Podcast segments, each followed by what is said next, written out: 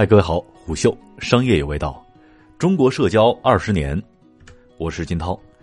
一九九五年八月初，清华学生 S 用台湾大学椰林风情站的系统，在实验室的一台三八六上架设了 BBS。八月八号，中国教育网第一个 BBS 水木清华正式开放，IP 地址一六六点一一一点一点一一。在这里，一个北京的小程序员通过 IP 字段发现了同样正在方正工作的暗恋对象。生活当中羞涩的他，在网络里却是如鱼得水，和女神天南海北聊得异常投缘，最终抱得美人归。这就是周鸿祎和爱人胡欢在 BBS 上发生的故事。这篇《中国社交二十年》，我们便打算从这里说起。一九九四年，中国大陆第一个互联网 BBS 曙光站上线。一九九五年，马化腾在家搭建了惠多网深圳站点，起名 PonySoft。一九九六年，裘伯军在珠海架设了西站 BBS 站，雷军在北京架设了西点。同年，丁磊加入广州飞协，架设了基于公网的 BBS，并且在上面认识了周卓林。汪岩和李浩波加入四通立方，立方在线成立，并先后开辟了谈天说地和体育沙龙板块。彼时的 BBS 尚未普及，Telnet 协议下的界面简陋，操作繁琐，但敏锐的嗅觉和对网络的渴望，让那些后来在互联网时代名声在外的大佬们纷纷聚集在这儿，开拓了中国网络社交的蛮荒时代。一九九七年，国足第六次冲击世界杯失败，最有希望的一届国家队折戟在通往法兰西的路上，无数球迷失望收场。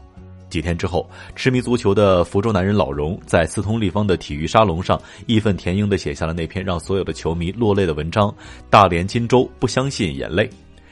这篇帖子随后传遍全网，引起了足球界和媒体界的广泛关注，并且被南方周末于一九九七年十一月十四号整版转载。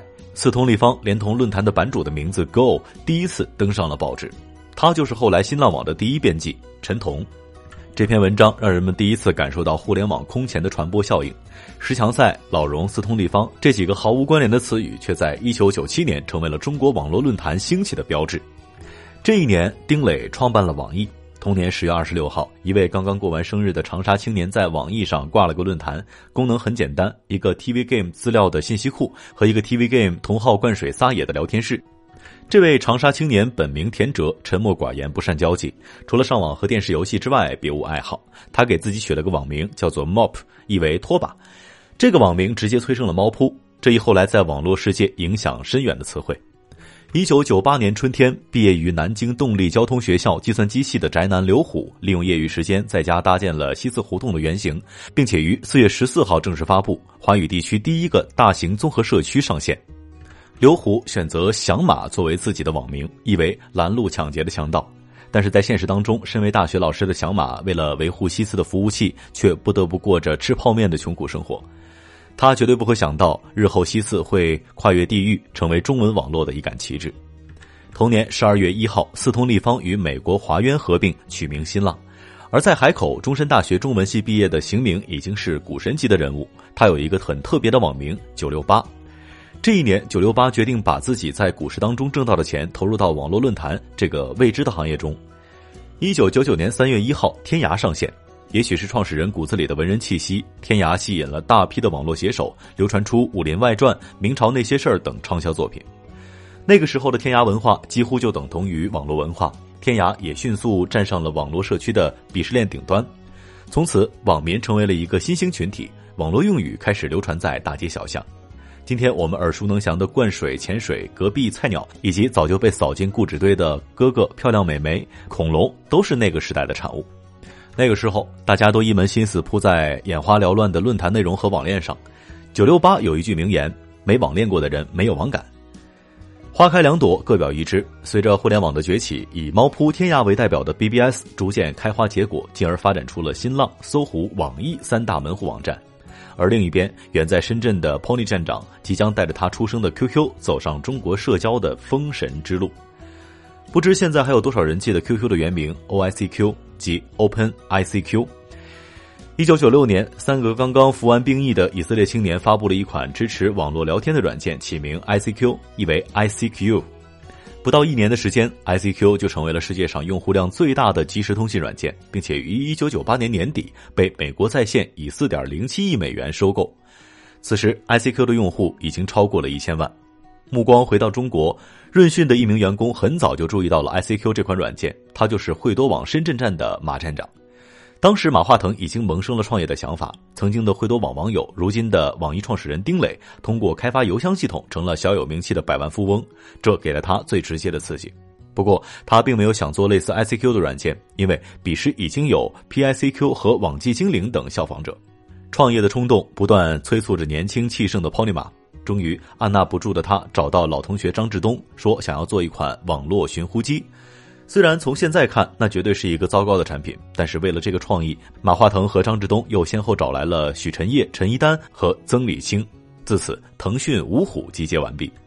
现在神话的诞生只差一个契机了。很快，一次偶然的机会到来，广州电信公开向社会招标类似 ICQ 的中文即时通讯工具，马化腾五人决定试试看。由于时间紧迫，只来得及出了一个技术方案，它就是 OICQ。可惜那次的中标者早就已经内定了飞华公司旗下的 PCICQ。尽管如此，执着的马化腾依然决定把 OICQ 做出来，这大概就是冥冥当中自有天意吧。一九九八年十一月十一号，腾讯公司注册成立，马化腾的腾，即时通讯的讯。一九九九年二月十号，OICQ 正式发布，版本号九九 Beta Build 零二幺零。